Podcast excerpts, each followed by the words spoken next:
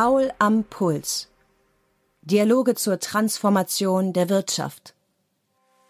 Professor Dr. Stefan Paul von der Ruhr-Universität Bochum spricht mit Entscheidungsträgern über wirtschaftliche Wandlungsprozesse. Welche Veränderungen rufen die wirtschaftlichen Transformationsprozesse im Investmentbanking hervor?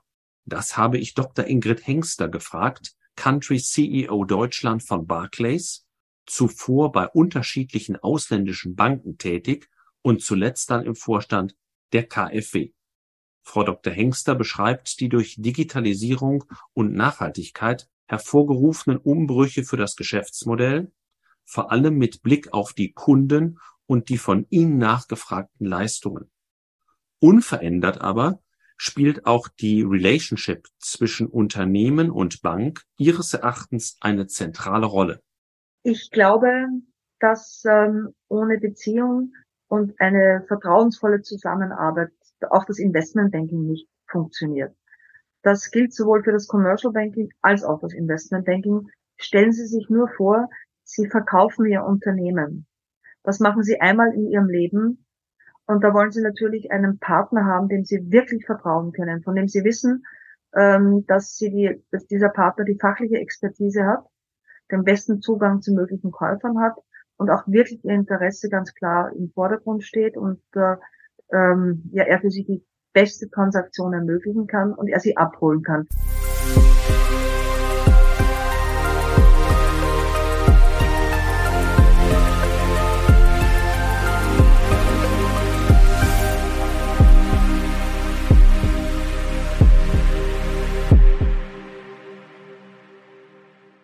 Ja, liebe Frau Dr. Hengster, herzlich willkommen zu Paul am Puls. Im Mittelpunkt unseres Podcasts stehen ja langfristige wirtschaftliche Transformationsprozesse und mit Ihnen möchte ich heute vor allem über die Veränderungen im Investmentbanking vor dem Hintergrund des wirtschaftlichen Wandels sprechen. Lassen Sie uns vielleicht aktuell beginnen. Zunächst die Corona-Pandemie, dann der Krieg Russlands gegen die Ukraine. Wie stark haben diese Entwicklungen Ihr Geschäft beeinflusst? Zuerst einmal guten Morgen, Herr Paul. Ich freue mich, dass ich heute bei Ihnen sein darf.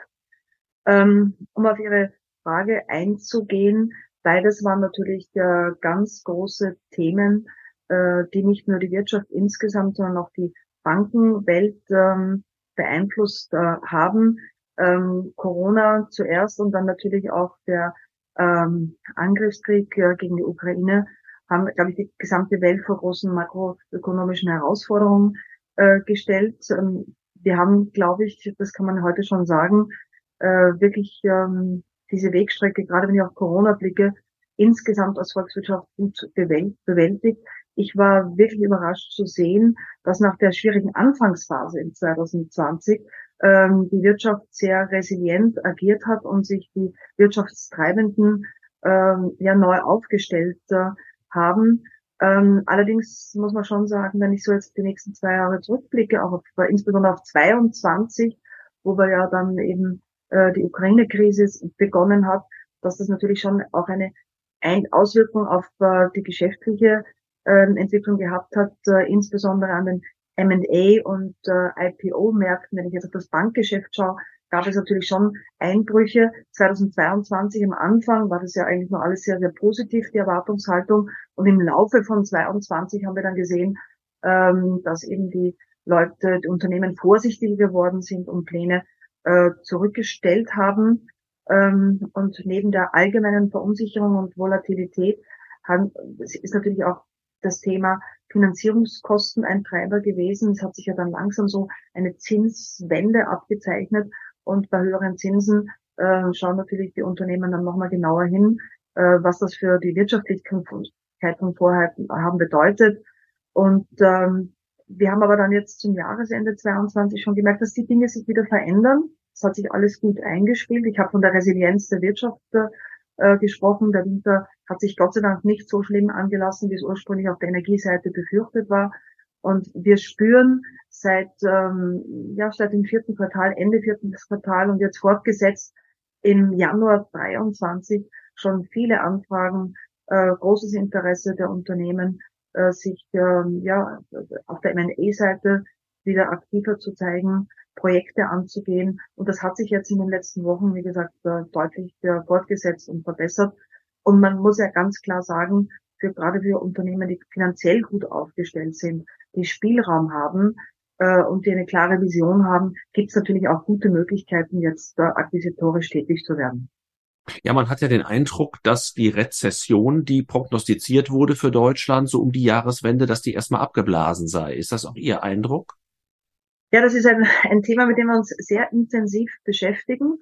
Ganz klar haben wir beobachtet, äh, dass die Unternehmen, die deutschen Unternehmen, die europäischen Unternehmen, aber auch die global ähm, sehr gut abgeschnitten haben im vierten Quartal. Also die Ergebnisse. Die hohe Gewinne, ne? Hohe Gewinne, äh, positive äh, Order, also gute Entwicklung auf, auf der Seite der Orderbücher äh, und auch äh, positiver Blick in äh, die Zukunft. Und damit haben sich die Rezessionsbefürchtungen, die wir hatten im Laufe des letzten Jahres, entspannt. Ähm, wir, wenn wir zum IWF schauen, ähm, ganz klar, dann hat die deutsche Wirtschaft gute Aussichten, ähm, einen, einen, eine Nettoschrumpfung zu vermeiden. Ähm, dennoch ist äh, die Lage noch nicht ganz normalisiert. Das Wachstums, die Erwartungen sind äußerst gering. Der IWF redet von 0,1, 0,2 Prozent. Und die Herausforderungen äh, haben wir natürlich äh, weiterhin Energieabhängigkeit, äh, Inflationsumfeld, Zinssteigerungen. Also deswegen würde ich da noch nicht völlige Entwarnung geben. Unsere eigene Erwartungshaltung ist, ähm, hat sich auch verbessert. Also wenn ich an die Volkswirte der Barclays äh, denke, wir sagen ganz klar, wir erwarten für Europa insgesamt für 23 jetzt ein kleines Wachstum. Wir gehen aber davon aus, dass die ersten beiden Quartale, also erstes Quartal 23 und zweites Quartal 23, dass wir noch leicht negatives Wachstum sehen äh, werden. Allerdings sind die Signale eben sehr gemischt. Zum einen haben wir jetzt äh, letzte Woche so erste Arbeitsmarktdaten aus Frankreich gesehen, die nicht ganz so positiv waren. Mhm. Die Industrieproduktion in Deutschland ist im vierten Quartal 22 ja auch zurückgegangen. Und auf der anderen Seite eben eine sehr positive Erwartungshaltung ähm, der Einkaufsmanager-Index positiv. Also das sind so Einflüsse, die sich so ein bisschen äh, widersprüchlich gegenüberstehen, aber insgesamt ein positiver Trend. Und das große Szenario einer großen Rezession in 23 kann man sagen, ähm, ja, das, das hat, hat sich erledigt und wir können da zuversichtlicher in die Zukunft schauen man kann gut verstehen, dass diese makroökonomischen Rahmenbedingungen ihr Geschäft ganz essentiell berühren. Aber äh, kommen wir vielleicht mal auf die großen Megatrends zu sprechen. Sind ja vor allem zwei. Ja. Fangen wir mit der Digitalisierung an. Ähm, wie kann man auch so ein bisschen konkret machen, wie die Digitalisierung das Investmentbanking betrifft und berührt? Digitalisierung ist ja ein Thema, das uns alle berührt. Das ist ja nicht nur ein Thema im Bankgeschäft, sondern zieht sich ja vom privaten Haushalt bis hin zum Wirtschaftsunternehmen durch alles äh, hindurch. Und äh, wenn ich jetzt das Investmentbanking anschaue, dann will ich auf drei große Trends oder drei große Themen eingehen. Das eine ist Kundenstruktur, das andere sind Finanzierungsmodelle und das dritte sind auch Dienstleistungen, die sich verändern. Mhm. Und äh, ganz klar, wenn ich zurückspringe zur Kundenstruktur, da haben wir gesehen, äh, vor einigen Jahren waren noch die ganz großen Unternehmen, ähm, ja, Energiekonzerne, Industriekonzerne und äh, zunehmend äh, haben sich eben große Tech-Unternehmen auch als Kunden für das Investmentbanking äh, etabliert. Ähm, das haben wir im IPO-Markt gesehen, das haben wir auf der M&E-Seite gesehen. Ähm, da durften wir ja Digitalunternehmen in den USA, aber auch in Europa bei ihren Vorhaben begleiten.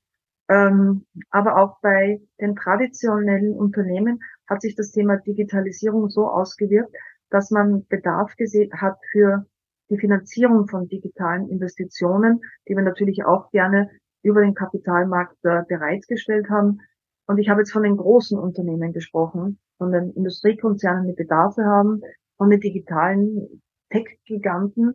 Aber wir haben natürlich auch sehr viele digitale Startups gesehen, mhm. ähm, die sich sehr positiv entwickelt haben über die letzten zehn Jahre hin zu großen Unternehmen und die haben auch unterschiedlichen Finanzierungsbedarf gehabt. Als Investmentbank kommt man da sehr oft schon rein, nicht ganz am Anfang, wenn man Venture mhm. Capital braucht, aber später, wenn die die ersten Finanzierungsrunden abgeschlossen sind, wenn man quasi in die Phase kommt, dass man almost bankable ist und äh, aber dann noch äh, Finanzierung braucht, Debtfinanzierung braucht, äh, im Vorfeld eines IPOs, im Vorfeld eines Exits. Das ist natürlich auch eine schöne Aufgabe für Investmentbanken, dann diese Kunden zu begleiten, sei es bei einem Börsengang hier in Deutschland oder Europa oder eben auch bei einem Börsengang in den USA und dann anschließend das Bank zur Verfügung zu stellen. Wenn ich die Finanzierungsmodelle anschaue, da gibt's ja, das, das reißt ja gar nicht ab, immer wieder neue Innovationen, ähm, neue Formate, neue Instrumente, Initial Coin Offerings, äh, Trading Apps, die es äh, ermöglichen eben auch einem breiteren Publikum und gerade auch vielen Studenten den Zugang zu, zum Kapitalmarkt äh, zu geben. Specs haben auch die Kapitalmärkte beeinflusst. Das ist schon wieder, klingt schon wieder ein bisschen ab, glaube ich. Schon wieder ab, weil man gesehen hat, in vielen Fällen ist der direkte Börsengang doch interessanter, als über eine Spec-Konstruktion zu gehen. Ähm, und da gibt's natürlich auch manchmal ja auch überbordende Entwicklungen äh, da, und auch damit auch neuen Regulierungsbedarf. Aber langfristig, glaube ich, sind viele von diesen Finanzierungsmodellen, und da habe ich noch gar nicht von Crowdfinancing oder Vergleichbaren gesprochen, natürlich auch hier, um zu bleiben. Und da spielt die digitale, ähm, die digitalen Möglichkeiten eine große Rolle.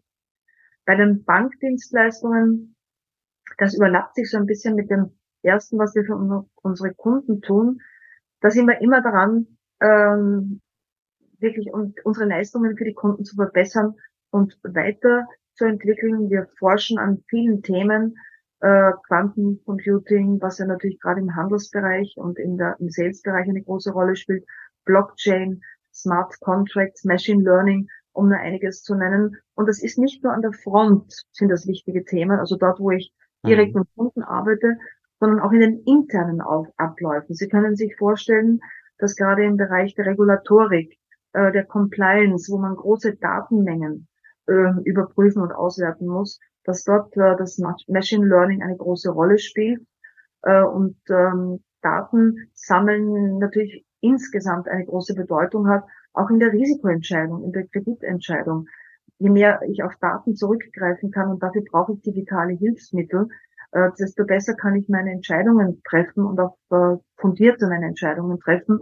Und da spielt die Digitalisierung eine ganz, ganz große Rolle.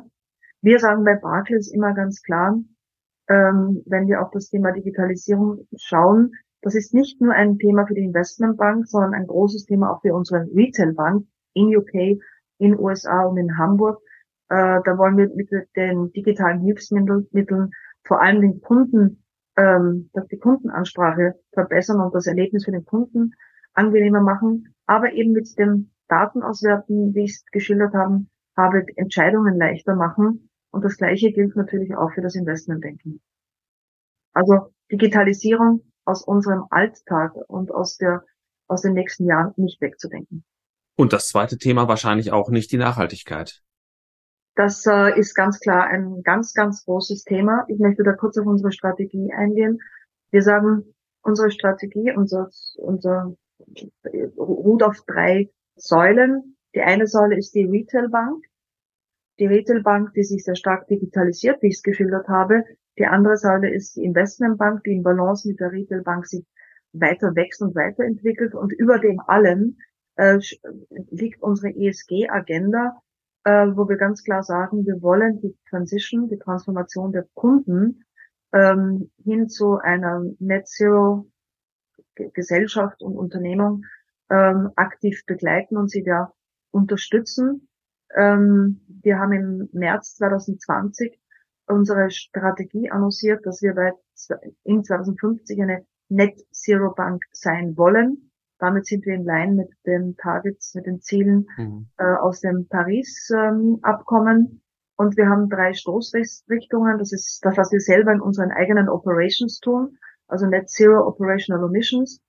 Ähm, dann auch die ähm, ja, Emissionen zu reduzieren bei all den Finanzierungen, die wir machen im Markt und eben die Trans Transition der Kunden zu begleiten, weil das ist ja ganz wichtig. Ich komme ja nicht von braun auf grün innerhalb eines kurzen Zeitraumes, sondern für uns ist wichtig, dass die Kunden gemeinsam mit uns einen Plan definieren, wie sie da hinkommen wollen, welche äh, Schritte dieser, die sie da, die, sie da planen. Und dabei wollen wir sie begleiten. Und wir haben bereits natürlich, um das Ganze zu unterstützen, auch äh, Reduktionsziele definiert in unserem eigenen Kreditportfolio. Ja. 2025 äh, wollen wir, das haben wir auch in 20 schon gemacht, diese Ziele für Energie und ähm, also für die Energiewirtschaft haben wir schon für 25 Ziele äh, definiert und wir haben jetzt auch 2030 Zwischenziele eben auch wiederum für den Energiebereich, für die Zementwirtschaft und Stahl definiert, ähm, was wir erreicht haben wollen bis 2030.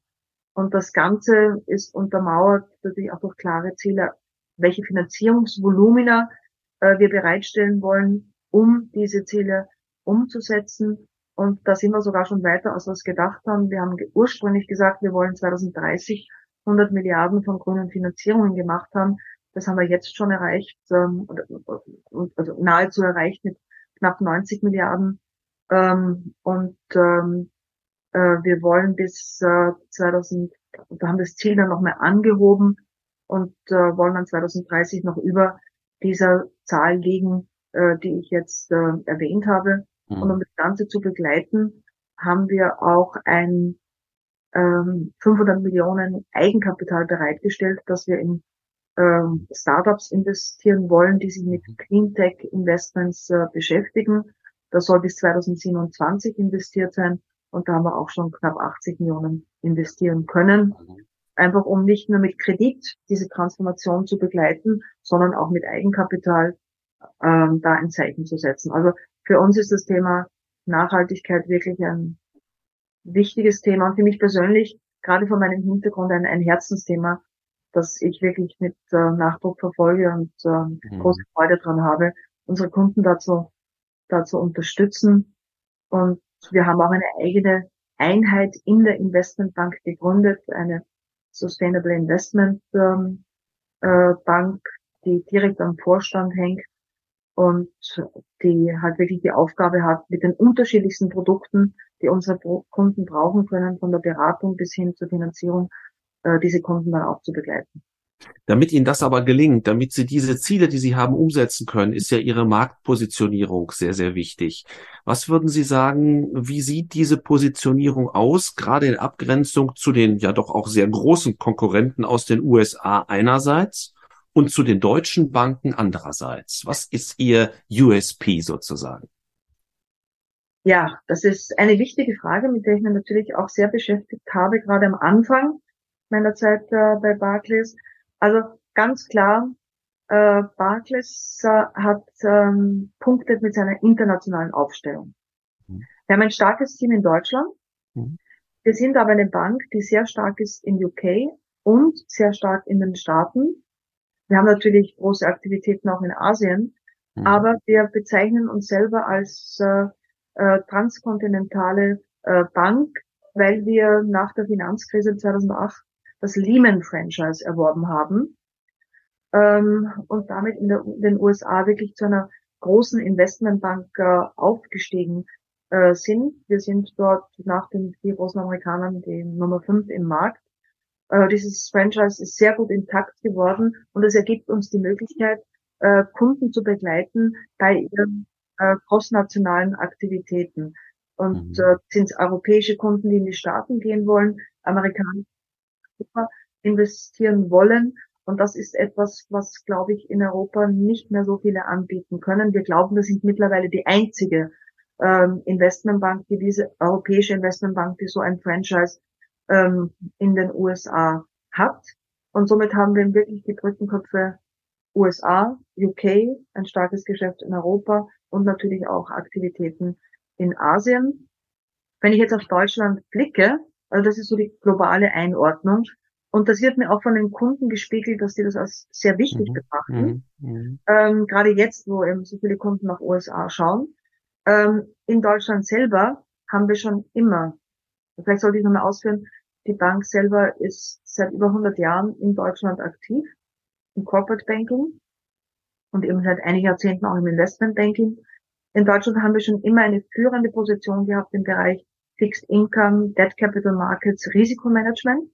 Mhm. Ähm, das und im Handel und der Verteilung von Wertpapieren. Also das ist wirklich ein ganz in der DNA der Bank und das haben wir jetzt vor über die letzten Jahre und jetzt nochmal verstärkt äh, ausgeweitet hin äh, auch zu den strategischen Bereichen des Investmentbankings, nämlich Equity Capital Markets und M&A-Beratung ähm, und haben da eben auch schon wirklich sehr, sehr gut punkten können. Um das zu erreichen, was tun wir da?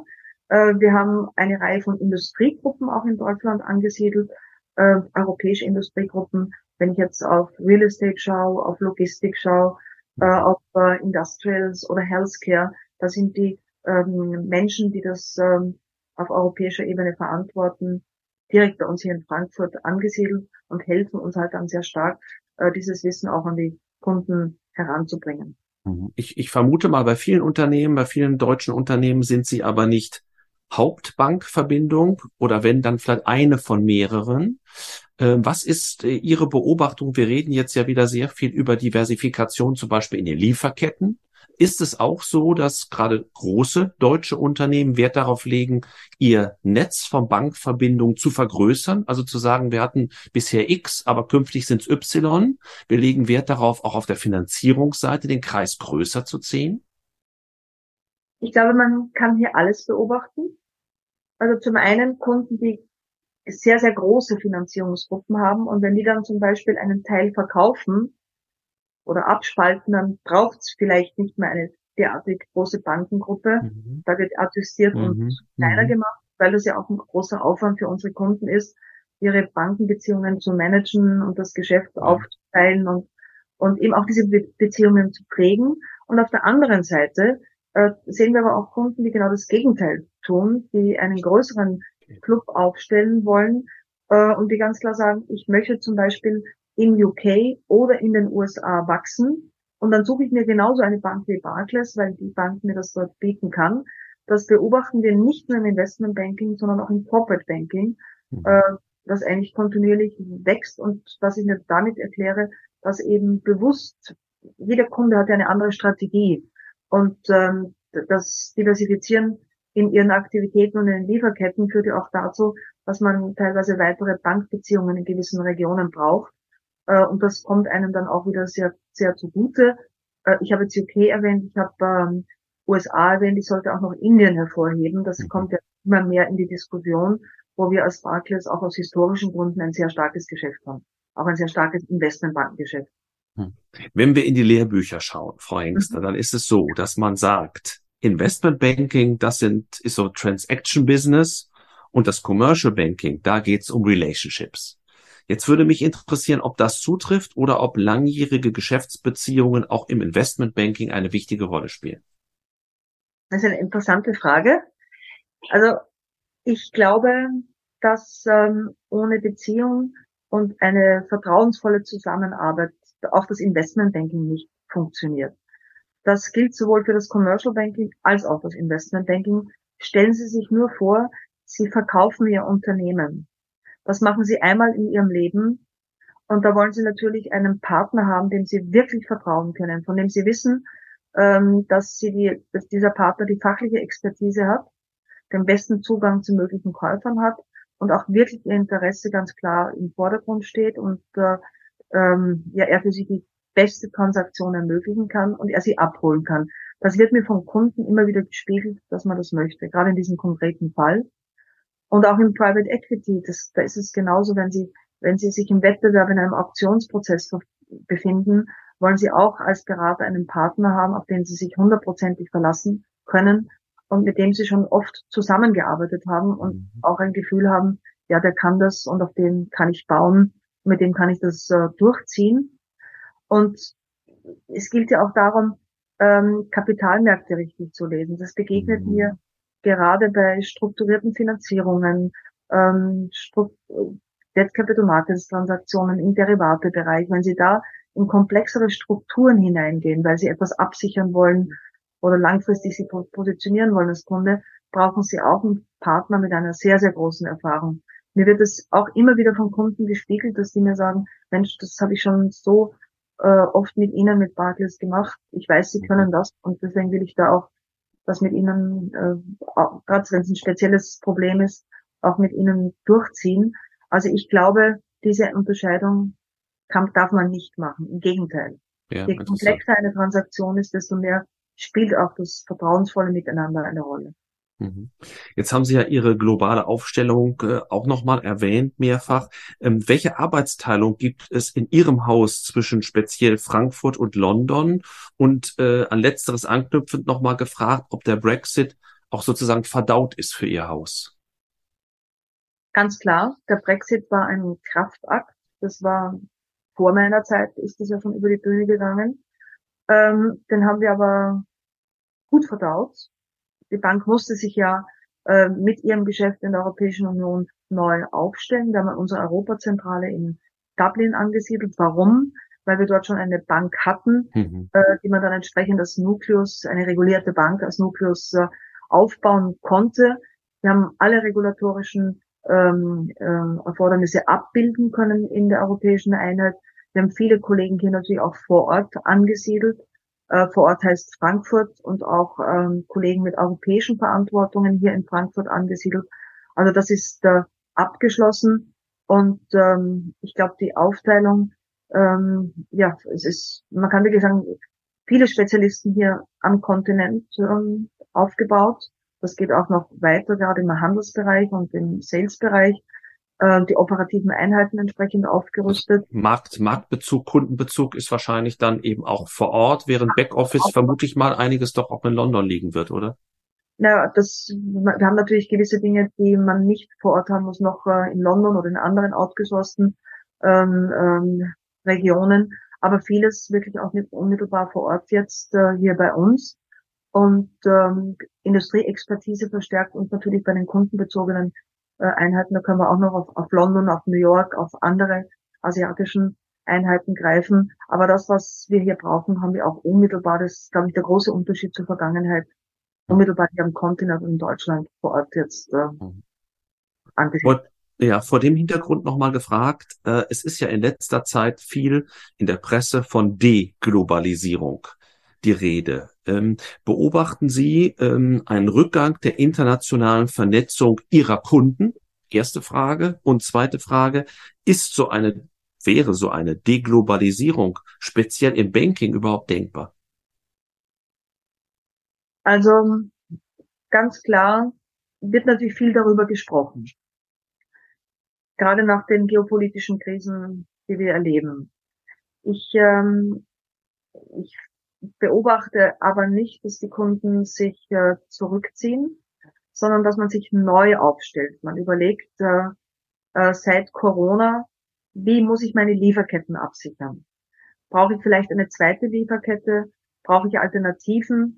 Und das beobachten wir schon, äh, dass sich Kunden unterschiedliche Standorte aufbauen oder vielleicht gewisse regionale Märkte dann auch regional versorgen. Also es mhm. diversifiziert sich es fächert sich auf und es wird breiter. Ähm, ganz klar merken wir aber auch, dass gerade die deutschen Kunden sehr stark darüber nachdenken, wie kann ich diese Diversifizierung voranbringen. Und ich hatte schon ein paar Mal USA erwähnt. Also ich habe mit vielen Kunden Gespräche, die sagen, ich will, ich will entweder eine, etwas kaufen in den Staaten oder eine bestehende Fabrik weiter ausbauen oder sogar Greenfield in gewisse äh, Bereiche mhm. investieren, weil es ein hochinteressanter Markt ist, groß. Ähm, Staatlich subventioniert, muss man aber auch sagen. Und damit und sichere Energieversorgung, sichere politische mhm. Ausgangslage. Also sind alles interessante äh, Aspekte, die dazu führen, dass die Kunden weiter diversifizieren. Ähm, und dass man sich vielleicht so ein bisschen darauf ausrichtet, wo habe ich diese politische Sicherheit. Mhm. Aber ich merke nicht, das ein, ein Zurückziehen und ähm, im Gegenteil, man, man ringfenst vielleicht gewisse Märkte, weil man sagt, die sind weiter wichtig für mich, aber vielleicht bewege ich meine Investitionen in anderen Märkte, die mir politisch sicherer erscheinen und wo die wirtschaftliche Perspektive stabiler ist. Also ich sehe da eher eine große Aktivität auf Seiten der Kunden, um das dann sicherzustellen. Und insgesamt, glaube ich, muss man einfach schon sagen, Ähm, ich sehe keinen Rückgang der internationalen Vernetzung. Im Gegenteil, die lässt sich auch nicht zurückdrehen, weil ich glaube, ähm, wir alle haben ein, alle Kunden und Kundinnen haben ein Bedürfnis nach diesem, dieser internationalen Vernetzung und nach dieser Bewegungsfreiheit. Und das eben mal so zurückzudrehen, das halte ich sowieso für falsch und auch nicht für machbar.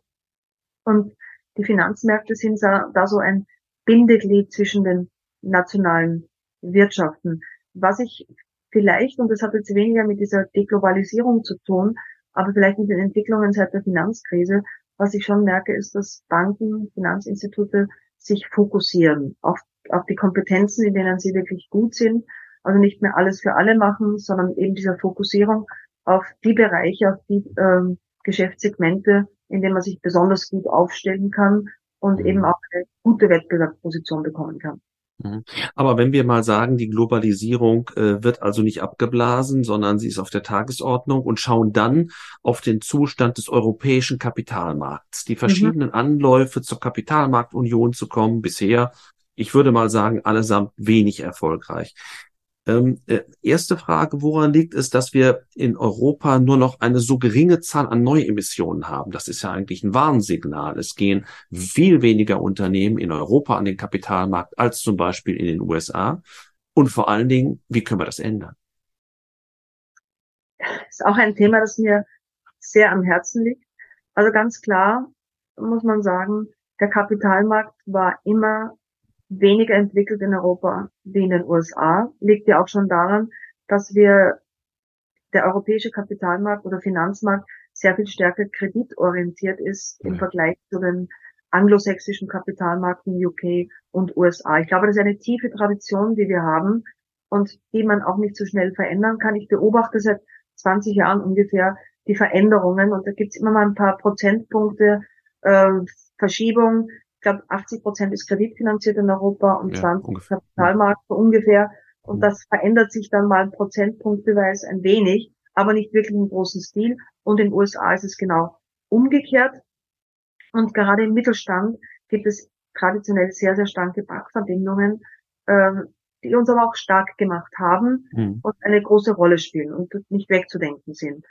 Wenn ich jetzt auf das IPO-Umfeld schaue, dann wird mir von den Kunden immer gespiegelt. Sei es jetzt digitale Startups, die so weit sind, dass sie an die Börse gehen können, aber auch große Unternehmen, ähm, die sagen ganz klar, USA ist ein großer einheitlicher Markt, damit auch ähm, ähm, großes großes Feld an wirklich erfahrenen Investoren, ja. die tiefe Taschen haben und auch wirklich investieren äh, können. Ähm, erfahrene Anwälte, das ganze Umfeld, was zu einem. Börsengang Ökosystem, Ökosystem sehr ausgeprägt. Ähm, Tiefe des, der Investorentaschen, darüber habe ich äh, gesprochen. Ähm, vergleichbare Unternehmen, die, äh, die, die natürlich dann auch die Bewertungen irgendwie treiben, weil sie höher bewertet ja. werden. Das ist ja. Henne und Ei. Ja. Ich erstmal gute Comparables habe mit höheren Bewertungen, die ich in Europa vielleicht so nicht haben würde, dann ist es auch der Zug einfacher da hinzugehen.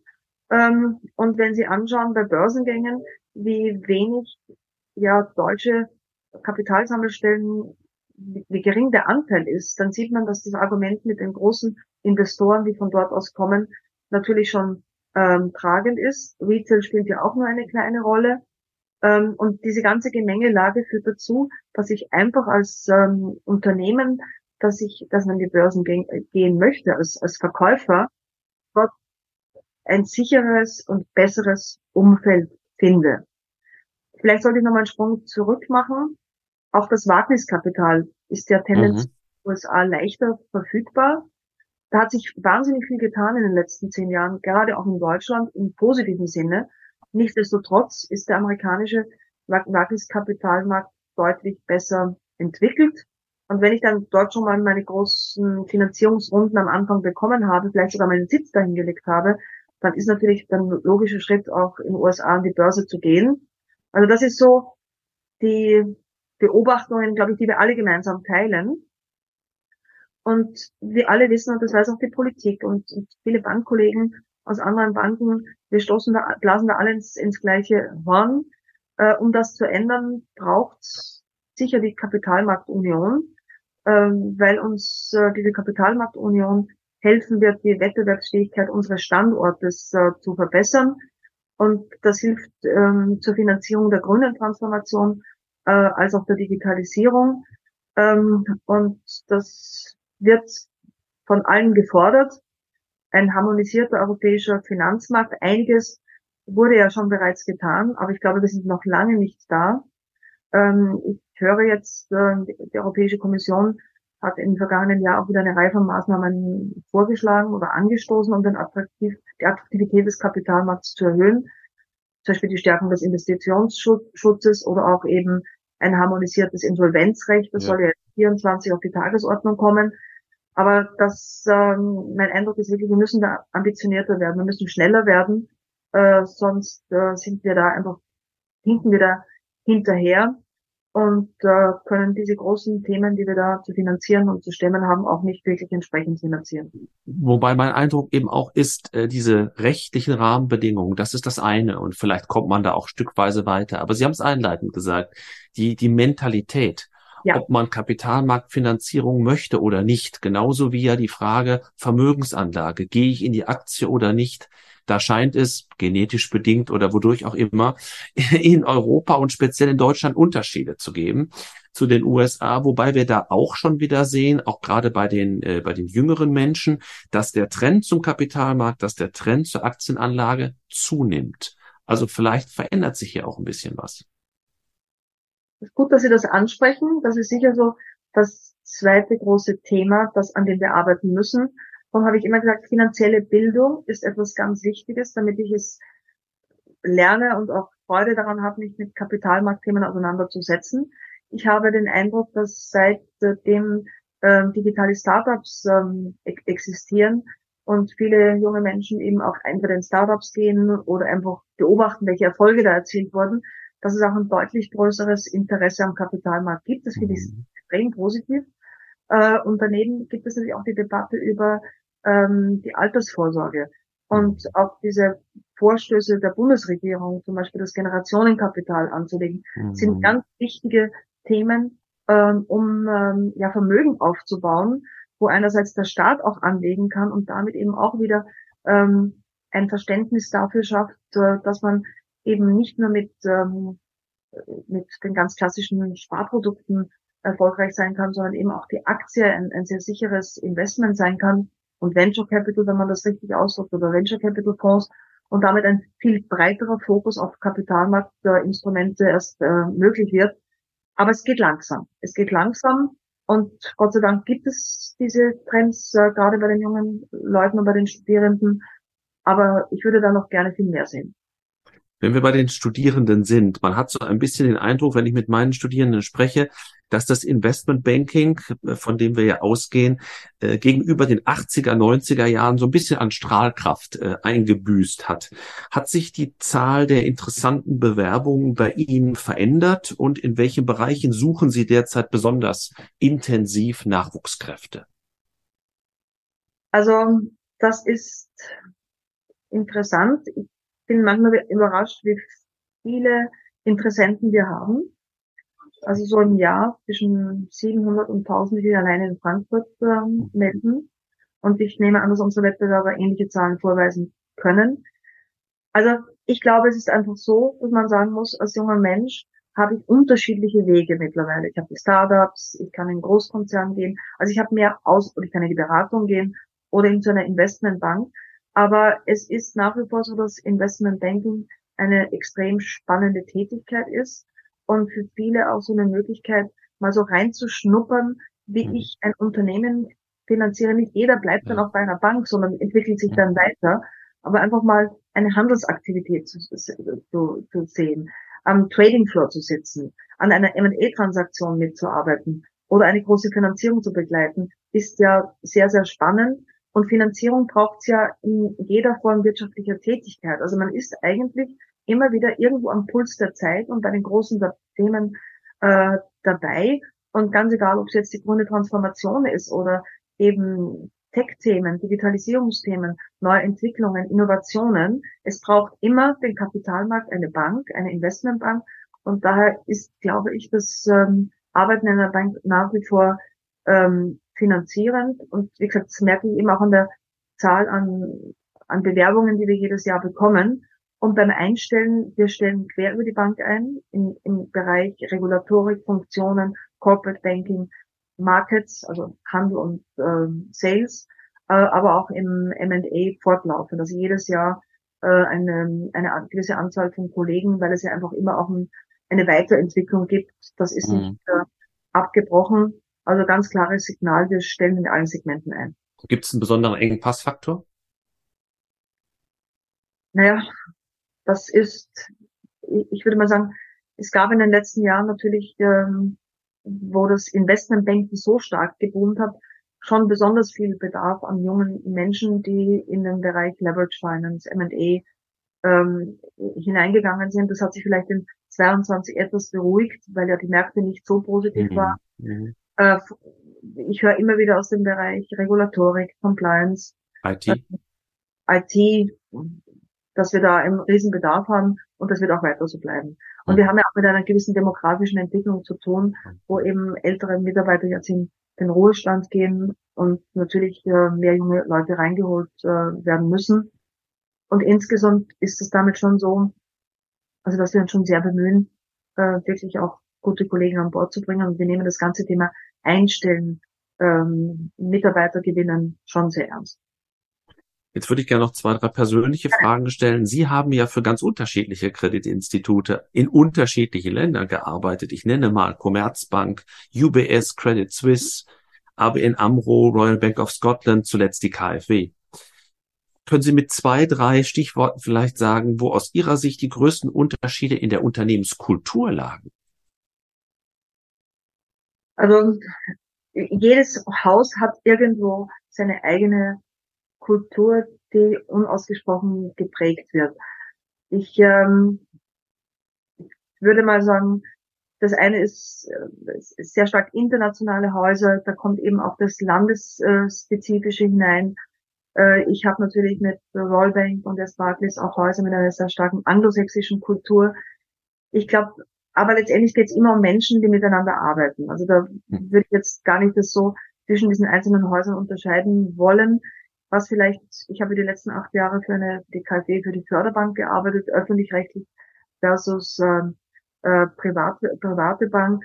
Und was mir schon aufgefallen ist, ähm, was, was das Interessante ist, ähm, es braucht eigentlich beides. Es gibt keine Bank, privat oder öffentlich, die momentan sich mit den großen volkswirtschaftlichen Themen beschäftigt. Mhm. Wie wir gesagt haben, Innovation, wie gehe ich mit der CO2 äh, wie gehe ich mit dem Klimawandel um und wie schaffe ich die Transformation, ähm, Energiewende.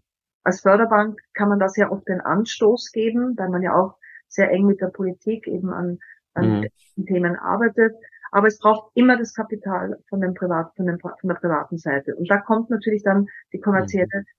Bankenwelt ins Spiel und auch die Investmentbanken äh, kommen ins Spiel. Und wenn sie mit der Politik sprechen äh, ganz egal äh, in Deutschland oder auf europäischer Ebene, es ist immer ganz klar die Botschaft, das öffentliche Kapital braucht das private Kapital. Im Gegenteil, das muss sogar verstärkt da reinkommen. Also ich habe immer gesagt, für mich ist das ähm, wie zwei Seiten einer Medaille, da ich beide Welten kennenlernen durfte. Und äh, ich äh, ja jetzt irgendwie als Brückenbauer zwischen beiden Welten agieren darf. Ich verstehe, was die öffentliche Hand braucht und die Politik, um etwas zu machen. Und ich habe natürlich jetzt über meine vielen Jahre Erfahrung ein gutes Verständnis darüber, wie das die Privatwirtschaft dann umsetzen kann. Mhm. Vielleicht nochmal kurz auf die KfW eingehend. Äh, Sie waren dort ja auch wegen der äh, Corona-Pandemie und die Verteilung von Hilfen war dort in Milliardenhöhe zu organisieren. Was war Ihre wichtigste Erkenntnis in dieser Zeit und was hat Ihnen die meiste Freude bereitet? Ja, also die wichtigste Erkenntnis war ganz sicher, ähm, dass äh, das Bereitstellen dieser Milliardenhilfen nur möglich war in diesem exzellenten Zusammenarbeit mit allen Beteiligten. Zwischen Politik, äh, zwischen Geschäftsbanken, Förderbank. Ähm, alle haben an einen Strang gezogen, Aufsicht. Äh, das fand ich faszinierend, wie man halt in kürzester Zeit, wirklich in kürzester Zeit. In dieser Krise. Ja, in dieser Krise äh, wirklich in Tag- und Nachtarbeit alle gemeinsam die Programme auf ähm, die Beine gestellt haben und damit auch wirklich so in dieser ersten Phase, an die wir uns ja heute kaum noch erinnern wollen und können, wo man ja wirklich große Sorge hatte, dass, dass wenn man keine Vorstellung hatte, wie es weitergeht, ähm, da die entsprechenden Kredite zur, zur, zur Seite stellen konnte den Unternehmen. Das hat mich äußerst beeindruckt, was wir können in solchen Phasen. Und das hat mir, glaube ich, auch die meiste Freude bereitet. Und dann natürlich zu sehen, dass über den Sommer so die ersten Entspannungen gekommen ist und dass es dann doch, Gott sei Dank, dann irgendwie mit all den Hilfen, die bereitgestellt wurden, abgefedert werden konnte. Aber Sie, ja. das hat, das war wirklich etwas, dieses, was man da in Deutschland auf die Beine stellen kann, das fand ich schon sehr beeindruckend. Und wenn Sie jetzt selbst auf der anderen Seite, also Politikerin wären, was wäre Ihr größtes, Ihr wichtigstes Anliegen? Dass die Menschen einen positiven Blick auf die Zukunft haben und sich nicht vor so vielen Dingen fürchten. Und das ähm, braucht für mich so drei Elemente. Das ist natürlich Bildung. Bildung, um junge Menschen zu ermöglichen, in dieser sich verändernden Welt sich zurechtzufinden. Unternehmergeist und Innovationskompetenz. Das ist, aber das Ganze muss flankiert sein auf diesen, mit diesem positiven Blick auf die Zukunft. Und das ist wichtig, dass die Politik das den Menschen vermittelt. Aber damit haben Sie vielleicht auch schon die Stichworte gegeben für meine vorletzte Frage, nämlich unsere Studierenden stehen ja bald vor dem Eintritt ins Berufsleben. Welche Eigenschaften, Einstellungen, Fähigkeiten sollte man mitbringen, um sich zukünftig im Berufsleben zu behaupten? Ja, das ist keine ganz so einfache Frage, weil man ja, wir reden so viel über künstliche Intelligenz, über Veränderung des Arbeitslebens. Und das ist ja auch alles der Fall. Und wenn ich das so vor meinem geistigen Auge habe, dann glaube ich, ist es äh, ganz ähm, besonders wichtig, dass man als junger Mensch Empathie entwickeln kann. Mhm. Also diese menschlichen Fähigkeiten, das Miteinander sind äh, ganz wichtig, weil das braucht es gerade in einer Welt, die sich immer mehr automatisiert. Zweitens eine gewisse Resilienz, das ist auch ein Modewort, aber es funktioniert ja nicht immer alles gleich. Es gibt Auf und Abs in jeder Karriere, aber das, damit muss man einfach umgehen können. Das soll einen nicht auf Arm werfen. Ähm, und eine langfristige Orientierung, weil ähm, das ich, man ist ja lange im Berufsleben, gerade heute, wo Menschen länger leben. Also muss ich mich schon darauf einstellen, äh, dass ich länger arbeiten werde. Äh, und ich muss nicht immer das Gleiche machen, aber ich muss es einfach vor meinem inneren Auge schon mal vergegenwärtigen, dass es, dass ich etwas machen sollte, was mir Spaß macht. Äh, also nicht mich irgend zu irgendwas zwingen, mit dem ich gar nicht zurechtkomme. Also, und das geht, nur dann kann ich auch langfristig in einer Tätigkeit äh, glücklich sein. Und man sagt immer hart arbeiten. Ja, ich glaube, das gehört immer noch dazu. Wenn es notwendig ist, muss man auch hart anpacken können. Also so dieser, diese vier Punkte würde ich, ähm, glaube ich, nennen. Also alles, das Empathie, alles was mit dem Menschlichen zu tun hat, das ist, darf man nicht unterschätzen. Die Resilienz, um mit Rückschlägen auch umgehen zu können und Veränderungen. Und dann diesen langfristigen Fokus und mit diesem langfristigen Fokus sicherstellen, dass ich was aussuche am Anfang, wo ich wirklich Freude habe und mich wohlfühle und dann eben anpacken können, wenn es notwendig ist. Dann komme ich zu meiner letzten Frage, aber die ist eigentlich gar keine letzte Frage, sondern es ist die Bitte um eine Satzergänzung. Äh, wenn es einen Satz gäbe, der würde beginnen mit Transformation, dann käme ein Gedankenstrich. Wie würden Sie ergänzen? Transformation ist ein andauernder Prozess, bedarf guter, begleitender Kommunikation und geht nur miteinander. Dann, liebe Frau Dr. Hengster, ganz herzlichen Dank, dass wir heute Morgen Ihren Impuls fühlen durften. Ähm, wir haben festgestellt, ich merke das zumindest, er geht höher dann, wenn es um das Menschliche, wenn es um das Miteinander geht. Das ist etwas, was man nicht immer mit dem Investmentbanking assoziiert hat. Und insofern fand ich das besonders toll, dass wir uns heute austauschen, Ihre Erfahrung einholen durften. Darf Ihnen alles Gute wünschen für Sie beruflich und auch privat. Vielen Dank noch einmal. Das darf ich Ihnen auch wünschen. Herzlichen Dank und hat mir auch Spaß gemacht. Also alles Gute für Sie und Ihre Studierenden. Vielen Dank. Alles Gute.